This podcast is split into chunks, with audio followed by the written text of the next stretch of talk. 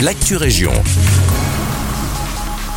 Bonjour à tous, ici Guillaume. Une pompe à vélo pour relais d'une course engagée. Selon l'avenir, plusieurs cyclistes se sont mobilisés ce dimanche pour réclamer un aménagement sécurisé le long de la N4. Les sections riveraines du GRAC de la Nationale 4 exigent depuis un certain temps déjà la création d'une cyclostrade entre Namur et Wavre. S'il est vrai que certains aménagements ont été réalisés, notamment ceux du rond-point de la planche à voile jusqu'au rond-point Voltis, l'échangeur en diamant dont les travaux débutent ce lundi 4 septembre est le sujet de leurs inquiétudes. Yves Dewell, coordinateur du GRAC de Louvain-la-Neuve, pointe l'absence de cheminement cyclable pendant la durée des travaux et l'aménagement peu logique en zigzag qui est prévu une fois ces derniers terminés.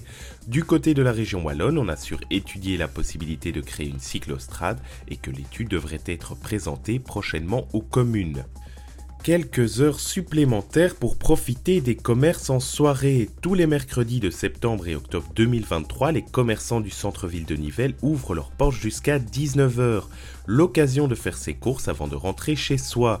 Une initiative bienvenue quand on sait que bon nombre de magasins ferment leurs portes en même temps que les clients terminent leur boulot.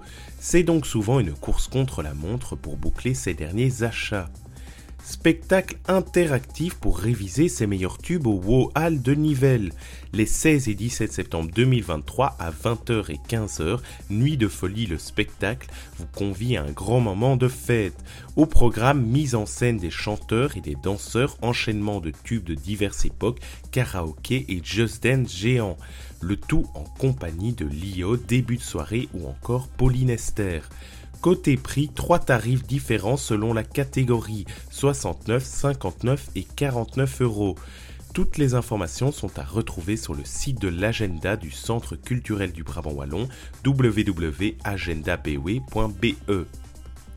C'est la fin de cette Actu Région, merci de nous écouter et un agréable lundi avec nous.